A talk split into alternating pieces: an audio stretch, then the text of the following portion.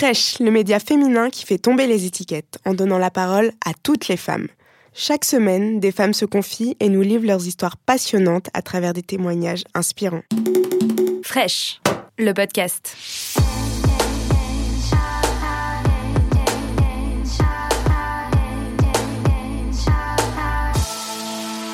Euh, je m'appelle Clémence et je suis issue d'une mère porteuse.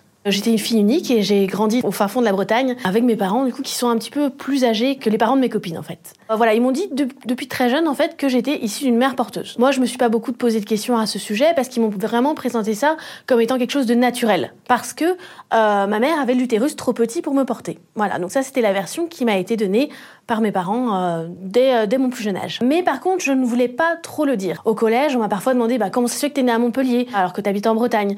Et donc j'inventais un petit peu une histoire. Donc je disais bah, mes parents étaient en vacances à Montpellier et donc du coup voilà, je suis née là-bas et après je suis rentrée en Bretagne. Je ne parlais jamais avec mes parents de ce sujet. Par contre, il y a quelque chose qui, qui m'a intriguée dès mon plus jeune âge, c'est mon deuxième prénom, c'est Sacha. Donc j'ai toujours interrogé mes parents par contre à ce sujet-là et ils m'ont toujours dit que euh, bah, c'était parce que c'était joli, voilà, ils ont trouvé le prénom joli et puis euh, que du coup ils m'ont appelé comme ça. Euh, mon adolescence, elle était un petit peu compliquée dans le sens où j'étais un petit peu euh, comme dans une prison en fait, parce que euh, voilà, bah, j'habitais dans un petit village et euh, j'avais j'avais droit de faire très peu de choses avec mes parents. Voilà, j'avais pas le droit d'aller aux anniversaires des copines, j'avais pas le droit d'aller au boom, j'avais j'avais pas le droit d'aller au voyage scolaire non plus. Et donc forcément, quand on nous invite à un anniversaire et qu'à chaque fois on dit non, on dit non, on dit non à chaque fois parce qu'on n'a pas le droit d'y aller, forcément après on nous invite plus. Par exemple, voilà, pour une petite anecdote, j'avais un petit voisin à côté de chez moi et j'avais droit de jouer avec lui à travers un grillage. Mes parents ne, me, ne voulaient pas que j'y aille, peur qu'il m'arrive quelque chose. Moi, quand, bah, quand mes parents m'ont dit t'as une mère porteuse, ils, m'ont présenté ça comme euh, la, mère porteuse qui n'a fait que me porter en fait. Mais je pensais que mes parents étaient euh, mes parents euh, biologiques et que la mère porteuse n'avait vraiment juste prêté son ventre en fait. En octobre 2017, je me suis brouillée très fortement avec mes parents et je me suis posé des questions. Du coup, je me suis dit est-ce que c'est par rapport justement au secret entre guillemets de ma naissance?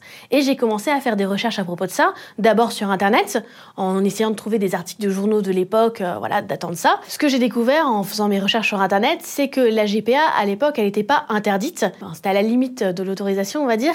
Et euh, de 85 à 91, j'ai découvert qu'il y avait 70 enfants qui étaient issus de mères porteuses.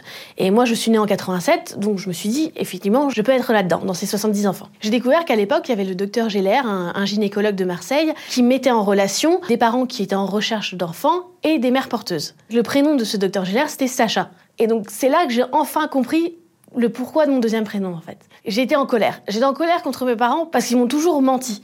Voilà, j'étais jamais entrée avec eux dans, les détails de la mère porteuse, tout ça, mais la seule question que je leur avais posée sur mon deuxième prénom, ils m'avaient menti sur ça. Il y a une question qui m'a invitée, que je me pose toujours cette question aujourd'hui, c'est est-ce que ma mère est ma mère biologique ou pas. Parce que moi, elle m'avait toujours dit que la mère porteuse avait prêté son ventre, mais euh, j'avais lu des articles de journaux justement qui évoquaient le docteur Sacha Geller, qui disait que la mère porteuse était également la mère biologique de l'enfant. Ça me perturbe, mais ça me donne des espoirs aussi. Selon mes recherches, les mères porteuses avaient forcément un enfant avant. Donc ça veut dire que j'ai quelque part des frères et sœurs sûrement. Et moi j'ai toujours rêvé d'avoir des frères et sœurs parce que j'étais vraiment cloîtrée euh, voilà dans la petite commune, euh, je n'avais pas beaucoup de contact avec euh, avec d'autres personnes, d'autres enfants et le fait de peut-être avoir des frères et sœurs quelque part, ça me remplit peut-être de joie si un jour je peux les, les retrouver. Dans le cadre de mes recherches, j'ai trouvé que la majorité des mères porteuses qui travaillaient entre guillemets avec le docteur Geller, en fait c'était les mères biologiques des enfants et qu'elles accouchaient sous X et qu'il y avait un don de sperme en fait du papa et qu'après l'épouse du père adoptait l'enfant. Et donc moi, donc je me suis euh, un petit peu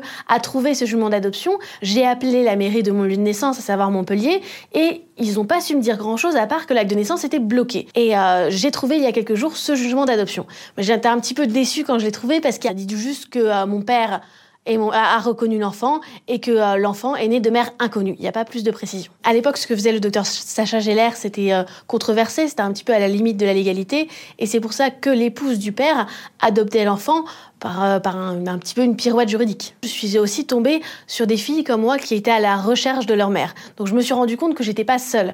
Toutes les mères porteuses qui ont été mères porteuses à l'époque, il n'y en a pas eu énormément, il y en a sûrement eu 70, qu'elles n'hésitent pas à me contacter parce que je ne suis pas je ne suis pas seule à chercher des réponses, à chercher euh, mes origines et à connaître mon identité. Et j'aimerais également savoir ce qu'elle ressentait cette mère porteuse à l'époque.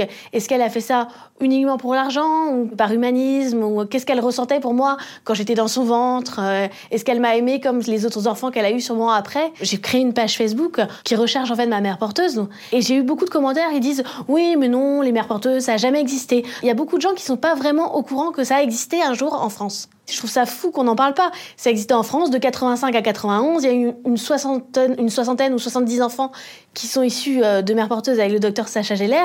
Même certains enfants doivent ignorer le fait qu'ils sont issus d'une mère porteuse, je pense. Aujourd'hui, je trouve ça dommage un petit peu que la GPA soit interdite en France, parce que ça peut permettre effectivement à des parents de euh, voilà d'avoir des enfants. Mais euh, si elle devait être autorisée, je pense qu'il devrait y avoir un vrai suivi, même si elle ne fait que porter l'enfant. Elle ressent des émotions pendant les neuf mois où elle porte l'enfant, et c'est pour ça, je pense que c'est important que euh, que les enfants puissent connaître cette mère. Aujourd'hui, j'assume que je suis issue d'une mère porteuse, mais ça n'a pas toujours été le cas. Et si je devais dire quelque chose à ma moi d'il y, a 15 ans, je dirais justement qu'il ne faut pas avoir honte, que voilà, c'est quelque chose euh, de naturel, même si c'est pas forcément commun, s'il y en a eu très peu, mais voilà, il n'y a pas de honte à avoir. Si cet épisode vous a plu, abonnez-vous et n'hésitez pas à en parler autour de vous. On se retrouve la semaine prochaine pour un nouvel épisode. Fraîche